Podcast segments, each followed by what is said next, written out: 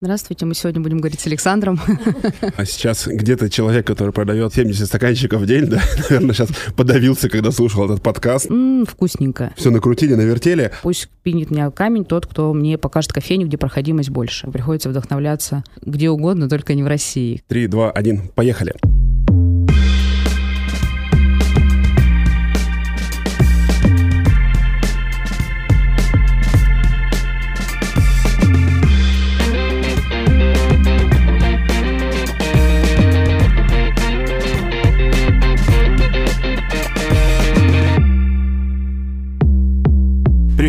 Александр Долгов на связи и подкаст True Business Story. Наш первый замечательный гость Татьяна Павлова и ее проект Академия кофе. Это проект, который просто снес мне голову, когда я о нем узнал и узнал о них цифрах. Так случилось, что Татьяна открыла этот проект с Константином, а с Константином мы когда-то учились вместе. И мы как-то пересеклись с Константином на одном бизнес-мероприятии, и он рассказал мне цифры проекта. Он говорит, слушай, мы вот собираем такую выручку за день а это измерялось сотнями тысяч рублей. И я, говорит, думаю, как ее инкассировать. И все, что я ему сказал, Костя, иди ты в попу с такими проблемами, как тебе деньги складывать. Когда я увидел эту чудесную первую кофейню на 90 метров, я понял, что в России умеют строить сервисные компании. Я понял, что у этой кофейни огромное будущее. Это было в 2016 году.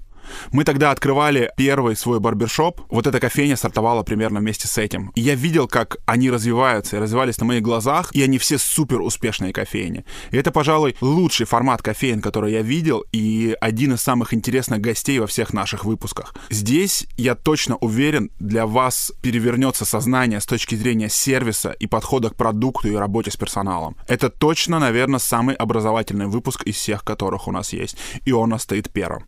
Ну что, переходим переходим к выпуску. Знакомься, основатель сети Академия кофе Татьяна Павлова.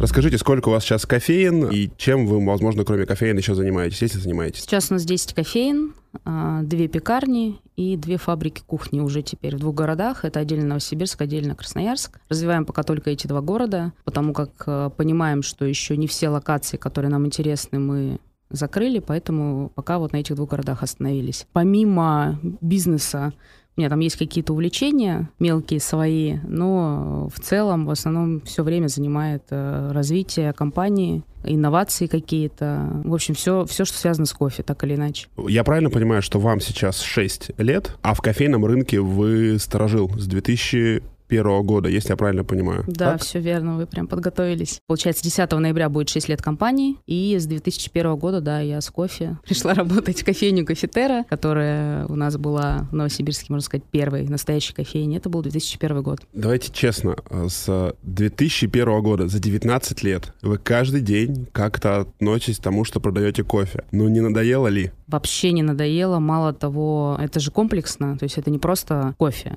это вот напиток, который, например, например, я бы пила каждый день один и тот же. Это многогранная сфера, это и продукт, это и люди, это и оборудование, и технологии. Кофейный общепит — это очень интересная сфера, и мне кажется, что я не успеваю. Мне кажется, что я постоянно пытаюсь в последний вагон впрыгнуть, потому что интересно очень, и мне кажется, что дальше еще интереснее будет, потому что инновации, они в каждой из этих областей наш слушатель, да, он пока вас не видел, да, и, скорее всего, он, возможно, к сожалению, не был в Новосибирске. Опишите свою кофейню, чтобы я, если я сижу сейчас где-то в городе Находка, я представил, как вы выглядите. Это кофейня небольшого размера, порядка 40 квадратов э, зал. Очень много дерева, э, очень теплые тона, достаточно большое количество гостей внутри, играет музыка, комфортный климат-контроль, комфортная атмосфера, приветливые бариста, очень быстро готовящие любимые напитки, всегда готовы помочь. Также есть отдельная витрина розничная, где мы продаем все сопутствующее для вкусного кофе. Это термокружки, кофе. В общем, такое уютное место, где ты можешь прийти, а, быстро а, взять кофе и пойти на улицу гулять с ним, либо просто по делам, либо посидеть в кофейне, позаниматься своими делами или вообще пообщаться с друзьями просто. Ничего не сказала про продукт, про вкус. Почему? Какой вкус у кофе? Вкус разный, и у нас э, настолько обширное в этом смысле меню, есть мы делаем кофе по своему какому-то принципу, по своему видению. У нас даже слоган есть «Меняем кофейные привычки», потому что мы пытаемся сломать стереотипы в вопросах восприятия вкуса именно кофейного. Это такая отдельная тема. Это вкусно, однозначно, да, просто для какого-то человека, который не разбирается в кофе, а пьет его просто потому, что модно, это просто вкусненько. Он сделал глоток, такой, м-м, вкусненько. А для какого-то человека, который разбирается в кофе, который э, понимает что-то в сортах, может отличить там Бразилию от Колумбии, предположим, это отдельная история, отдельное направление, где человек может прийти, попробовать заварить кофе разными методами, взять разное зерно, разные обжарки, может взять смесь. Для такого человека в том числе у нас найдется достаточно большое предложение. Поэтому тут о вкусах не спорят, но мы стараемся делать так, чтобы каждому гостю было, что у нас испить, и чтобы это всегда было вкусно. Сколько стоит сейчас открыть кофейню? 12 миллионов. А за 11 500 не открыть? Открыть, но чего-то будет не доставать, придется потом все равно это доделывать. 12 миллионов — это площадь, чтобы... Рублей. Понять. 12 миллионов рублей, нет, площадь кофейни. 100 квадратов. 12 миллионов, 100 квадратов — это кофейня to go, правильно понимаю? Да. да. Собственно, и все ваши кофейни, они вот там плюс-минус одного формата, столько вы тратили на их открытие, правильно Ну, последние четыре кофейни — это, это цифра. 12 миллионов. Ну, там 11 800, 12 100. А из этого вот доля, а, какая мебель, какое, сколько на оборудование тратится, сколько кухня, ну, плюс-минус какие-то проценты или цифры, так? Самое основное — это оборудование. Ну, наверное, 50% этого — это оборудование. Это оборудование барное, оборудование кухонное, оборудование систем приточно-вытяжных. Даже, наверное, не 50, больше, больше процентов, наверное, 70 процентов этого всего — это оборудование. Ну, там вот элементарно, да, машина, полтора миллиона, предположим, мы дешевле берем машины, не за полтора миллиона, но при этом мы полтора миллиона тратим на приточно-вытяжную установку, на сплит-систему для того, чтобы было комфортно во всех помещениях. На материалы мы там начинали в свое время, мы красили краской текурила, да, сейчас мы красим все помещения немецкими красками флюгер, ну и так далее, и так далее. То есть мы, ну, понимаем, что это нам дает на выходе не сразу, но с годами, поэтому мы во все это вкладываемся. Не будем тянуть. Татьяна, а, давайте, чтобы всем нашим слушателям было понятно а, размер а, вашего бизнеса. Академия кофе — это крупный, очень, на мой вкус, очень крупный э, региональный игрок, который продает очень много кофе. Если мне не изменяет память, у вас очень если корректно будет сказать, высокий пролив, да, по каждой кофейне, если будет правильно так говорить, или, если вы термин не используете, очень много чашек кофе вы продаете, я правильно понимаю? Можете как-то наших слушателей впечатлить э, килограммами зерна или чашками или чем-то таким?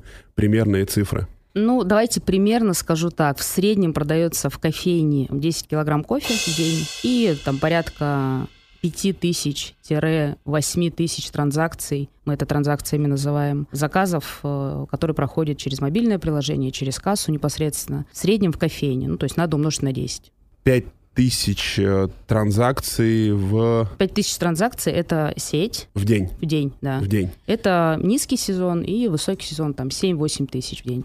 Когда у вас низкий и высокий сезон? Высокий сезон — это лето, это когда все гуляют со стаканчиками, берут с собой, с удовольствием ходят, теплое время года. Соответственно, не сезон, это зима, когда холодно, когда прохладно, когда ветер, когда дождь. Ну, в общем, вторые полгода. А сейчас где-то человек, который продает 70 стаканчиков в день, да, наверное, сейчас подавился, когда слушал этот подкаст и считает, что мы его, наверное, обманываем. На самом деле эти цифры все открытые. Мы же полностью работаем в чистую, в белую. У нас э, все цифры открыты, есть специальные сайты, где можно забить Академия кофе, ООО Академия кофе, выручка, и там будет полностью все. Средний чек любой человек вычислить может легко. Я могу его озвучить 240-250 рублей в среднем. Вот, пожалуйста. То есть выручку разделить на средний чек, получится количество транзакций. Круто. Вы раньше всегда говорили, что вы активно э, занимаетесь выбором зеленого зерна и закупаете только зеленое зерно, закупаете его не в России, если не знаю, вы используете термин у фермеров, и это сорта спешлти.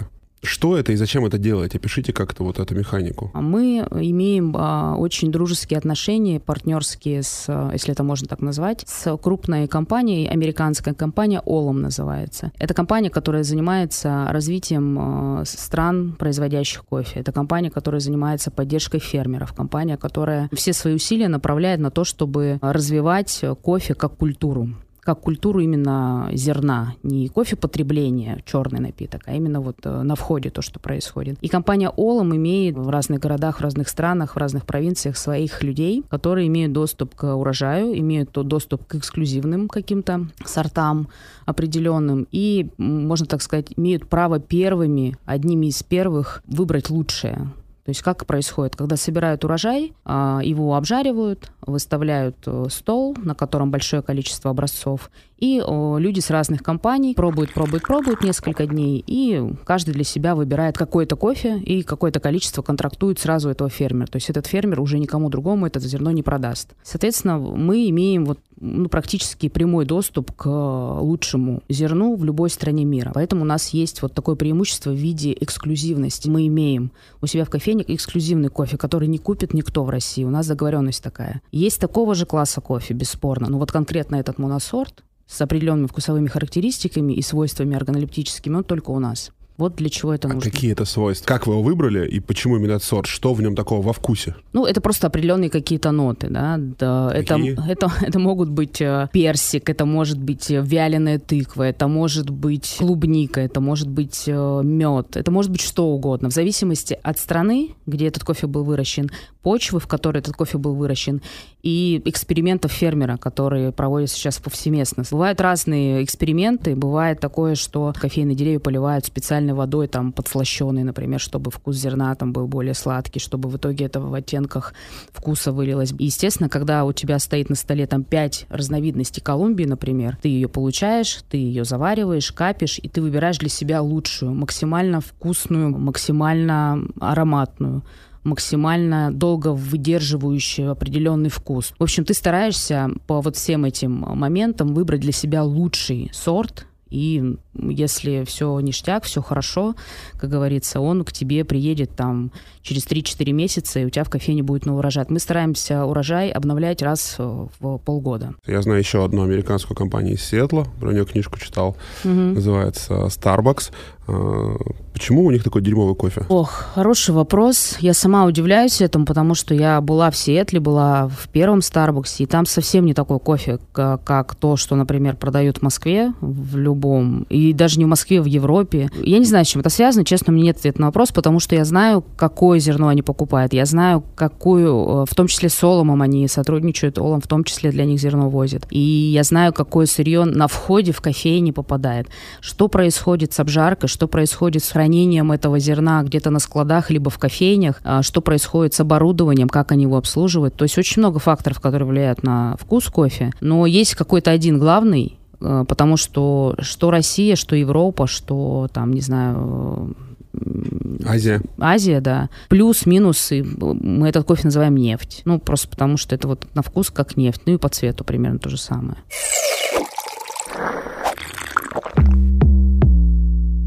Скажи, а есть ли в России конкуренция, и кого ты считаешь, э, ну, в рамках, получается, городов э, Новосибирск и Красноярск конкурентами? Я всех считаю конкурентами, всех. Вот все, у кого можно зайти выпить чашечку кофе, я считаю конкурентами. Потому что если у человека есть выбор, он его всегда может сделать не в мою пользу, не в пользу Академии кофе. Да? По разным причинам. Потому что долго ждать, потому что очередь, потому что не так вкусно, как ему кажется. Он может пойти э, всегда в любое другое заведение, где приготовят кофе. Вот в момент пандемии, когда все были закрыты и работали только to у нас на улице Ленина в Новосибирске все заведения общепита, рестораны, они все на улице выставляли кофемашины и готовили кофе. Это все конкуренты. У каждого свой подход, каждый считает, вот, что это вот вкусно, поэтому так делает. Либо это только то, на что он способен поэтому вот так делает. Нету вот какого-то прям прямого конкурента однозначно, чтобы мы там нога в ногу шагали по количеству кофеин или там... Скуратов, например? Нет, не считаю конкурентами Скуратова, потому что знаю изнутри немножко структуру бизнеса. Конечно, я желаю всем удачи, но мне кажется, там не совсем серьезный подход. Это больше такой хайп. В свое время была такая сеть московская «Кофеин». Они очень хайповали, у них был крутой маркетинг. В маркетинге работало больше людей, чем в кофейнях. Но это все не про продукт продукт, не про гостя. Это все про мыльный пузырь, про красивую обложку, а внутри нет э, сути какой-то. Вот есть, например, сеть Surf Кофе. Э, это франшиза, их сейчас много по всей России. Да, есть, да. есть такие, да. Они из э, Москвы, э, их много в Сочи, много в Питере. Да, они сейчас в большом количестве. У них есть э, фишка, у них там крутая вот эта вот непринужденная хипстерская атмосфера, да. Ну, прикольно. Это их фишка. Они на это заточены, и они в каждой своей кофейне это транслируют и пытаются максимально это сделать. Но в какой-то момент про продукт они не думали вообще. Это было невкусно, это было не про кофе вообще. Сейчас они задумались над продуктом, они э, стали сотрудничать с крутыми обжарочными компаниями, у них поменялся продукт, он стал круче, он стал вкуснее, у них, ну, реально сейчас можно зайти и выпить классный кофе. И они в этом направлении работают активно, поэтому у них будущее есть. Три года назад вы говорили, что следите за тремя большими игроками на рынке. Это Starbucks, это московская кофемания, и вот я, к сожалению, запомнил, какая-то австралийская компания, если мне память не изменяет, да? Как сейчас? За кем вы следите на рынках кофейном? Кем вы вдохновляетесь? Кого, возможно, вы копируете? Есть ли такие? Нет, э, не могу сказать, что я за кем-то сейчас слежу особо. Я вообще в целом, э, естественно, интересуюсь всеми и любыми инновациями, которые в нашей сфере происходят, неважно, кто их создает. Э, очень Азия мне нравится, как развивается сейчас. Я уже не первый раз в Сеул летаю для того, чтобы вдохновиться, действительно вдохновиться, для того, чтобы информированность, что ли, в голове моей появилась. Потому что все складывается из мелочей. Там посмотрел, тут посмотрел, там увидел, здесь что-то проанализировал. В итоге там какая-то картинка,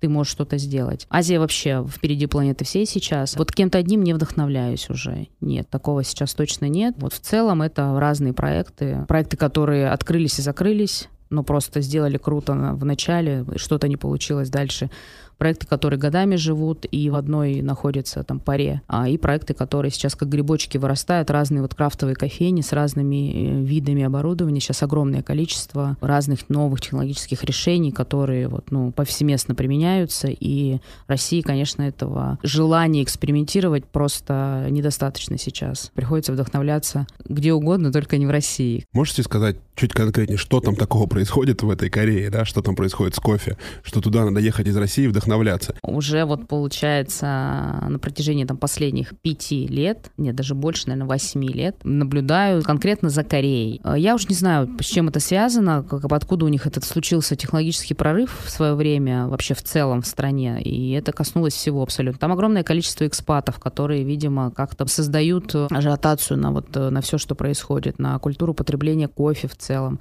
Там появилось огромное количество обжарщиков, то есть ты просто идешь по какому-то закоулку, по какой-то там маленькой улочке, ты чувствуешь, что пахнет кофе, поворачиваешь голову, дверь, обжарка, заходишь, тебя приветливо встречают, стоит какой-нибудь крутой обжарочный аппарат, и тут же обжаривают кофе, и тут же его упаковывают и куда-то увозят. Там уже два года проводят мировой чемпионат бариста, как центр притяжения такой всего, всего мира. Выставки проводят, э, приуроченные к этому событию. Съезжаются огромное количество обжарщиков, кофейников, э, кофейщиков, или как правильно называть, со всего мира. И это не просто так, потому что действительно почему-то, причины, опять же, не знаю, э, в свое время время, вот примерно в диапазоне 8 лет, просто резко, активно начали развиваться обжарочные производства, и как следствие кофейни, либо кофейни и как следствие обжарочные производства. Появляется огромное количество кофеин разноплановых, разноформатных, но у всех заточка на одно — приготовить кофе лучше, чем у соседа. Вот и, и улица,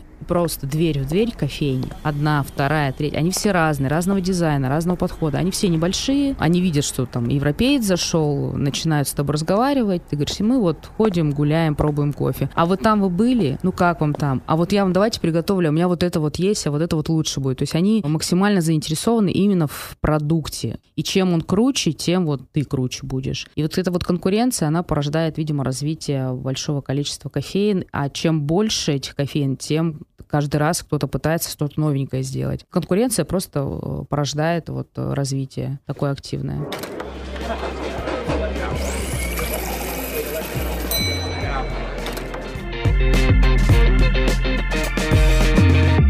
Оборудование. Чем отличается оборудование? Вот есть какое-нибудь, там, не знаю, Ранчелло, Италия. Вроде Италия, там какие-то кофемашины. Есть Ново Симонелли. Тоже кофемашины, тоже вроде какой-то бренд, да. Есть Ламарзока. Вроде как очень дорого, да.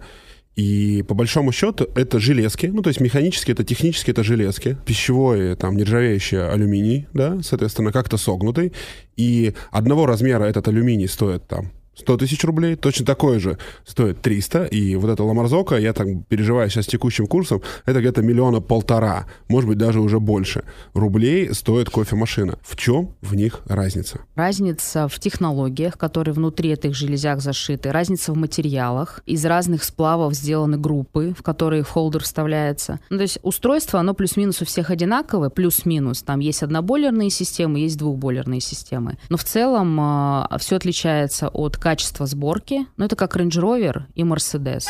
Вот вроде и там, и там четыре колеса, и там, и там металл но э, машины по-разному собираются, разные материалы используются, разные технологии, как эти материалы между собой соединить. Вот с кофемашинами то же самое, один в один ситуация. Например, Симонелли экспериментирует, и каждый новый эксперимент добавляет стоимость машины. А Марзока не экспериментирует, Марзока э, остается там плюс-минус в том же дизайне, плюс-минус теми же материалами, но они работают над именно долговечностью машины, ее рабочими характеристиками. Мы ее называем рабочая лошадка. У нас репутация такая в кофейной индустрии мировой в целом, да, даже не в российской, а нам очень многие производители присылают оборудование на тест. Они знают нашу проходимость, ну, потому что давно в рынке, потому что все эти мировые чемпионаты, мировые события, они так или иначе объединяют. Раз в год минимум вы встречаетесь для того, чтобы там обсудить какие-то кофейные моменты на каких-то симпозиумах, выставках или еще где-то. То есть вот вышла новая кофемолка, предположим, с чем-то инновацией какой-то внутри. Угол жерновов был поменен, заточка жерновов была поменена для того-то, для того-то. Они присылают нам, мы оборудование у себя ставим,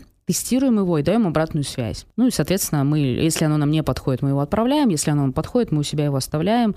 У нас в некоторых кофейнях э, стоят отличающиеся друг от друга кофемолки либо кофемашины, именно потому что мы брали на тест, удался тест, мы его себе оставили, это оборудование. И в том числе с Симонелли такая же история происходит. Сейчас супер там новое оборудование Slayer, компания американская, привозит э, сейчас активно в Россию свои машины, у них там линейка рассчитана, это на вкус кофе, это это на вкус молока, это на производительность. То есть разные зашитые опции для разных машин, что на что. То есть если у тебя высокая проходимость, бери эту.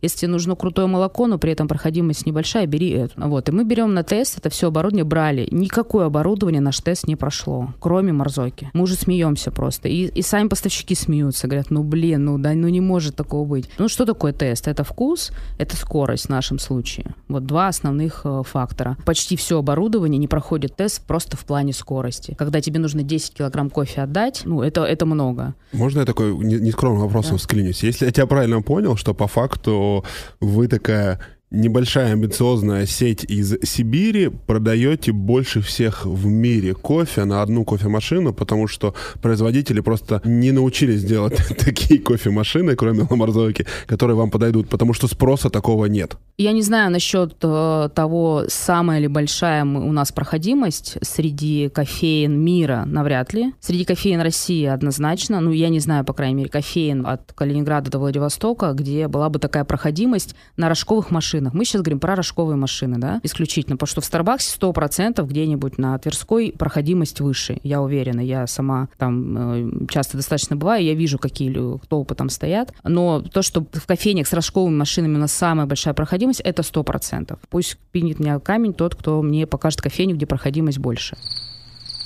И, естественно, это зная поставщики, естественно, они хотят проверить свое оборудование, вот краш-тест по полной программе. Им очень важно не просто поставить оборудование и потом забрать, а получить реально профессиональную обратную связь, почему не справилась, что не получилось, что не сработало, где не тянуло и так далее. Потому что параметров, по которым оборудование не справляется, их тоже очень много. Мы стараемся ее делать, эту обратную связь, максимально профессиональной. Они нам доверяют, поэтому они с нами сотрудничают, поэтому нам отправляют оборудование на тест. Вот сейчас у нас на тесте, например, стоят стояло швейцарское оборудование, тон так называемая, установка для cold brew, когда, может быть, слышали новые, новые тенденции, новые слышал, тренды. Слышал, да. да э, как пивко. Как такое. пивко. Мне как, очень нравится. Как Гиннес, да. Только эта установка всего вот такого размера и тебе не нужен газовый баллон, тебе не нужно вообще ничего. Вот такая маленькая коробусечка с кранчиком, все в ней. При этом у тебя на выходе холодный кофе с эффектом Гиннес, ну, он реально тельный. Вот оно сейчас у нас тоже на тесте, тест э, прошли, все хорошо, ну сейчас зима, поэтому сейчас пока не, не совсем в тему. К лету мы там подумаем о том, чтобы это оборудование у себя ставить. Оно прошло реально тест. Хорошо, мы много говорим про вкус э, кофе, но рынок же современный, он такой, это сладкий молочный коктейль, я бы так это назвал, да, там, мне кажется, не совсем про кофе. В сладких молочных напитках доля в продажах, ну, мне так кажется, да, процентов 60, мне кажется, в общих чеках, ну, могу заблуждаться, да. Все-таки это вот продажа сладких напитков, это бизнес или это все-таки тоже вкусно? Или как? Как ты к этому относишься? И какая доля у вас продаж сладких напитков, какая доля продаж черного кофе? Я могу сказать однозначно, что как бы я не хотела продавать только черный кофе, предположим, хотя я этого не хочу, я сама пью черный кофе, процент черного кофе растет растет потребление черного кофе в виде фильтр кофе. Когда мы только начинали, этот процент был 3. 3% от общих продаж продажи черного кофе были. За 5 лет до 17% выросло потребление кофе, фильтр кофе. Это кофе, который стоит уже в кофейнях у нас заваренный. У нас, может быть, вы знаете, есть такая история. Стоят три термоса заваренного фильтр кофе. По 100 рублей. По 100 рублей, да. Ты можешь заплатить 100 рублей и безлимитно подходить к термосу, к любому из трех, и наливать себе кофе и пробовать его. Это было сделано для того, чтобы человек мог себе это позволить прежде всего, для того, чтобы он мог за 100 рублей попробовать три разных напитка, мог определиться с тем, который нравится ему больше всего, и пить его, например, мог попробовать три из шести моносортов, которые у нас представлены, и покупать его домой в том числе. Я очень люблю, когда люди первый раз пробуют э, вот, ну, хороший кофе, и какие это эмоции вызывает. У меня недавно я познакомилась э, с ребятами, мы с ними ходили на Белуху в поход, и они прилетели с Иркутска. И после этого мы вернулись с похода, и э, я их пригласила в кофейни, они никогда ни разу не были. Стоят эти три термоса, я говорю, ну давайте попробуем. И э, даже эти ребята, которые не разбираются в кофе вообще, а просто вот пьют од- монотонно одно и то же каждый день, у них инсайт случился, у них загорелись глаза, они пьют кофе, говорят, так это, блин, это вообще компотик, это вообще не горько, это вкусно, это сухофрукты, это шиповник, ну и так далее, и так далее. Мир перевернулся, и все эти рассказы мои о кофе, которые были, о том, какой кофе может быть, что кофе это не горько, что он не может быть горьким и не должен быть горьким, потому что это ягода. Ягода не может быть горькой, она должна быть ягодной, фруктовой. И вот все эти меры, которые мы там так или иначе применяем, они направлены на развитие как бы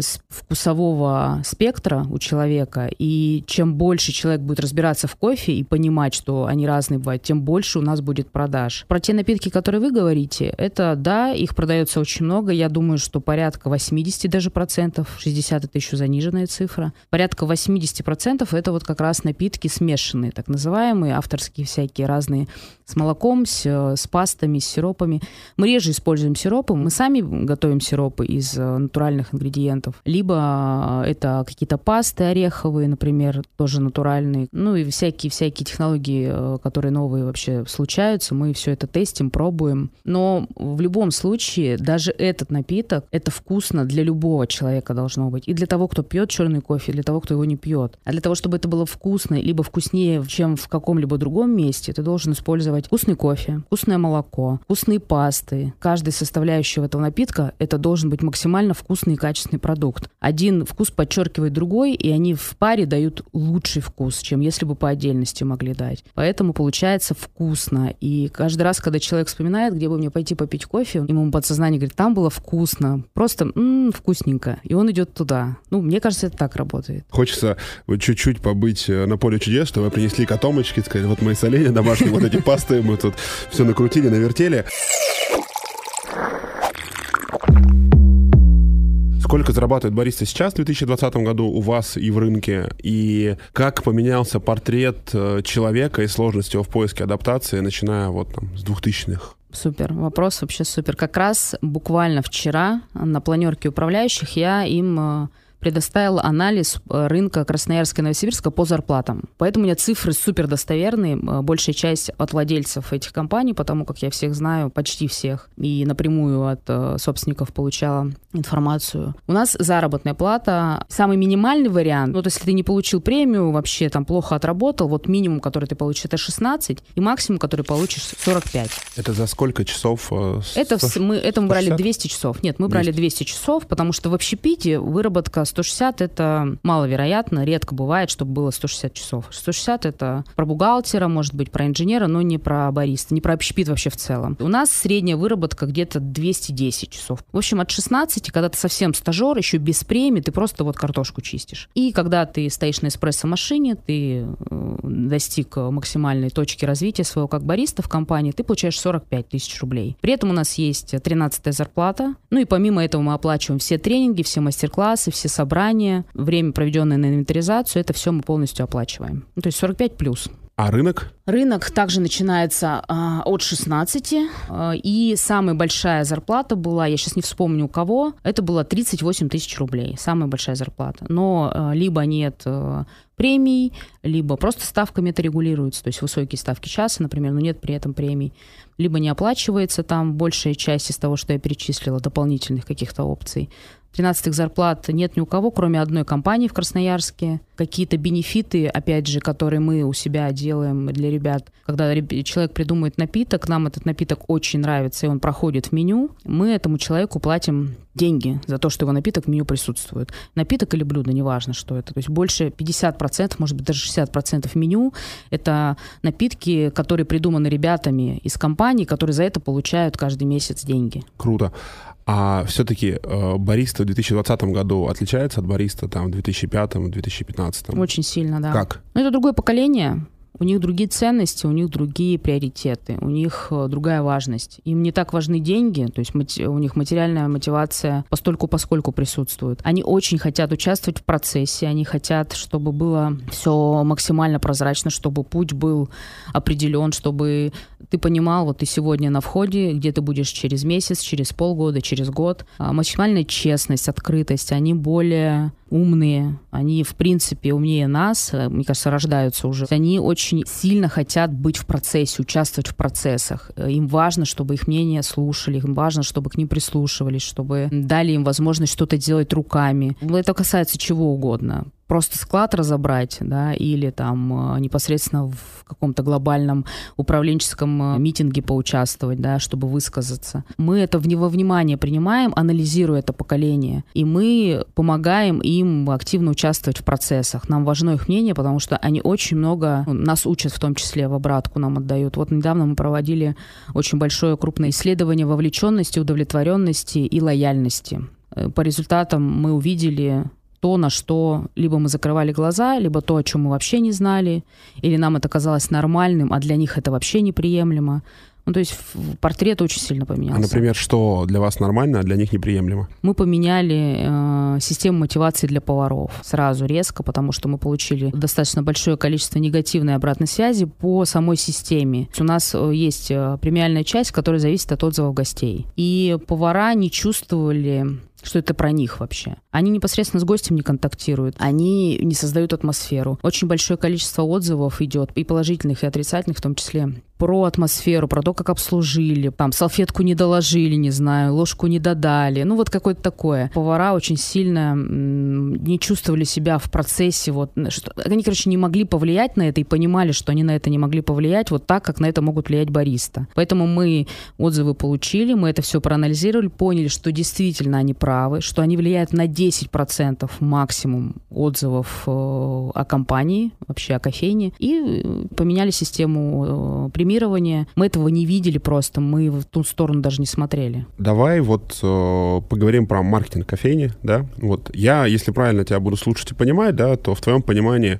а, нормально дело, нормально будет, да, то есть просто делай вкусно и вкуснее, чем вчера. И такая абсолютно, мне кажется, правильная сервисная позиция, да, мы хотим делать очень вкусно, мы хотим круто обслуживать. Вот эта история сейчас про мотивацию того, что средний отзыв должен быть очень высокий, он это подтверждает, да, но все-таки давай представим, а если надо прийти первому гостю, да, то вот назови 3, 5, э, не знаю, 10 хороших маркетинговых инструментов, кофейном рынке это здесь 20 лет, да, которые все-таки хорошо сработают. Что это должно быть? Или все-таки просто вкусно и просто сервисно классно? Ну, могу сказать однозначно, что никакие предыдущие истории не работают, маркетинговые. То есть сейчас мы живем в совершенно уникальное время, когда сарафанное радио решает все. Вот практически все. Какую бы рекламу ты ни давал, какими бы инструментами ты ни пользовался, если у тебя плохо, если у тебя невкусно и не атмосферно, то сарафанное радио тебя уничтожит. Самый главный маркетинговый инструмент – это вкусно и атмосферно. Вот два момента, да, над которыми мы работаем. Может и... быть, третий какой-то есть? Э, не, на самом деле компонентов их очень много. И нет одного какого-то конкретного. Может быть очень вкусно, но при этом отвратительное обслуживание, отвратительная там духота, туда люди не пойдут. Либо наоборот будет так себе посредственно, но при этом супер сервис, супер классный бариста, который тебя там зарядил на весь день, и ты там доволен и счастлив. Ты простишь ему этот не очень хороший вкус, ты простишь ему духоту в кофейне, или там грязные туалеты, не знаю, или там неубранные столы. То есть компонентов очень много, но мы вывели один главный. Это атмосфера вокруг кофе. Это музыка, которая поддерживает настроение и подходит многим. Это климат-контроль в кофейнях, который поддерживает хорошее настроение для гостя, для сотрудника обязательно. Да? То есть у нас климат-установки стоят не только в зале, они стоят во всех помещениях, потому что мы понимаем, что продукт дает сотрудник, атмосферу дает сотрудник. Если сотруднику будет жарко, душно, он будет там себе что-то натирать, будет потеть, предположим, или у него не будет условий, где он может просто элементарно отдохнуть или переодеться комфортно, спокойно,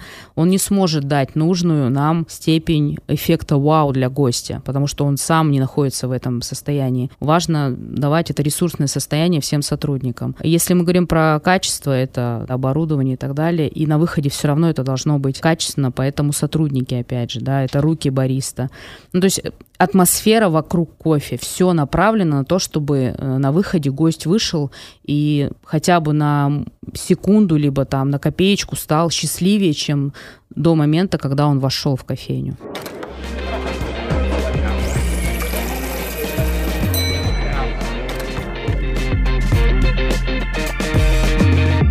Буквально пару последних вопросов. Считаешь ли ты себя предпринимателем? Считаешь? Считаю. Считаю, хорошо. Расскажи, что на тебя повлияло, какое обучение, образование, книга, ну вот, и э, как должен развиваться предприниматель, где брать знания, обучение? Ну, самое главное, что на меня повлияло, это практический опыт, то есть это то, что я делала руками, то, где я была, в том числе то, что я видела, э, то количество стран, которые я посетила, то количество людей профессиональных, с которыми я пообщалась. Это однозначно, если мы говорим про узкокофейный бизнес, это узкокофейные мероприятия, симпозиумы, тренинги, семинары и так далее. Литературы в кофейной пока нет никакой, которая бы могла какое-то развитие э, придать. Последнее время это YouTube, это большое количество разных там бизнес-каналов, в том числе, которые какой-то там годный более-менее контент дают. Но опять же так выборочно очень сильно. Есть ли разница между женщиной-предпринимателем и мужчиной-предпринимателем? Есть или нет, как ты считаешь? Есть. А какая? Ну, мужчины, они, у них э, с инстинктом самосохранения э, все попроще, чем у женщин. Поэтому они больше рискуют, и поэтому у них больше получается. Они больше ошибок совершают, но при этом и результатов э, больших достигают. Именно потому, что больше рискуют. Твои три сильных качества, почему ты предприниматель? Смелость, наверное. Смелость, наверное, нерешительно сказала. Перфекционизм, который в жизни очень сильно мешает, но очень сильно помогает вот в бизнесе, в предпринимательстве.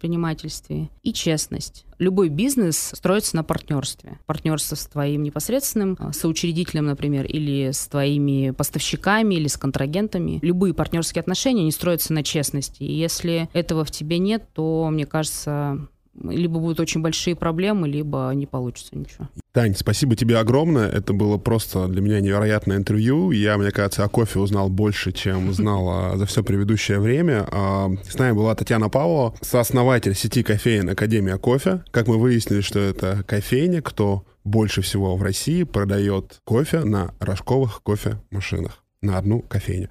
Тань, спасибо тебе огромное. Спасибо.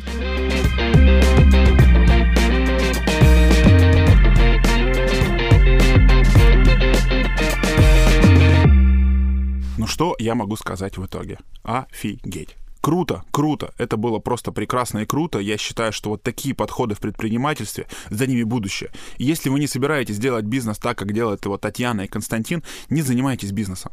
Поймите, что вот такой фундаментальный подход, быть первым или не быть вообще, он, наверное, максимально правильным. Я искренне его разделяю и искренне считаю, что ты должен дать лучший сервис и лучший вкус. И этого будет достаточно, это лучшая реклама. И о тебе расскажут в социальных сетях Это настолько просто и настолько сложно одновременно, когда ты понимаешь, что все подходы лучшести, они строятся на микроменеджментах и на регулярной работе. И я уверен, что у ребят, наверное, большое будущее, они поискренне счастливы. И сейчас, когда у них уже есть 10 кофеин, они большой бизнес, я думаю, что они готовы делиться знаниями, и здорово, что мы их позвали. И я уверен, что, наверное, я бы позвал их с удовольствием еще раз поговорить о сервисе, об обслуживании и о том, как правильно работать с кофейным рынком. Я долго очень переосмыслил ключевую мысль, но она меня просто поразила. Я вот пытаюсь всегда подобрать слова, когда об этом говорю, о том, что гость не должен знать, что у вас была вчера генеральная уборка. Должно быть чисто так, что генеральная уборка каждый день. Это просто переворачивает мое сознание, и только эта мысль показывает мне, насколько феноменально по-другому строится отношение ко всему бизнесу. Я уверен, что в своем бизнесе это нужно внедрять и внедрять обязательно. Подход к кофе как они к нему подходят. Это целая культура. Я понимаю, что все сервисные организации, которые занимаются обслуживанием, они все работают с людьми, но то, как работают ребята, меня поражает. Это то место единственное, где улыбаются люди искренне. Этот подход, эта важность к деталям, она просто определяет концепцию. И то, как они работают со вкусом, когда у тебя просто должно быть вкусненько, это настолько фундаментально важно, ну, это просто. Хотя, конечно, я понимаю, что для тех, кто хочет открыть кофейню, говорить о том, что открывать кофейню 12 миллионов рублей инвестиций, это немножко переворачивает сознание. Даже я считаю, что это, конечно, много, но ребята показывают, что только таким подходом, когда ты четко понимаешь, какой продукт ты делаешь, для кого ты делаешь, ты можешь зарабатывать нормальные деньги. Их выбор локации прекрасен, я честно могу сказать, это лучшие локации в городе, где они размещаются. Они не боятся платить повышенную аренду. У них максимальная эффективность, то есть нужно просто просто видеть, насколько быстро и качественно обслуживают гостей. Это то, наверное, тот проект, который стоит копировать, когда ты хочешь открыть кофейню. Ну и пару советов. Я так понимаю, все мы сейчас должны поехать в Корею и смотреть, как развиваются корейцы. Для меня это откровение, удивление, но это круто. Мы должны выбирать крутые кофемашины, это действительно важно, и регулярно чистить их, мыть. Это такой хороший, правильный вывод, который мы здесь можем сделать. Персонал. Просто персонал — это нонсенс. Платите выше рынка. Это, наверное, лучший совет, чтобы собирать лучших кадров с рынка. И умейте их вдохновлять управлять ими, строить ими культуру. Один подход к уборке помещений, что стоит. Нет генеральных уборок. Должно быть чисто каждый день. Так, как будто генеральная уборка прошла только вчера. 13 зарплата для баристов тоже хороший выход для того, чтобы они работали дольше. Я не думаю, что здесь что-то открывает Америку. Вот есть программисты, у которых есть лозунг «Do not bullshit». То есть мы не делаем дерьмо. И я думаю, что в подходе в кофейном рынке это важно. Я искренне бы хотел, чтобы все кофейни были как Академия кофе кофе. Потому что это крутой формат, это крутой продукт, это отличный вкус. Я под огромным впечатлением, я воодушевлен, и я поехал пить кофе в академию. С вами был Александр Долгов. Напоминаю, что ты слушал подкаст True Business Story. Рассказывай о нас в социальных сетях и обязательно возвращайся в следующий раз. Пока!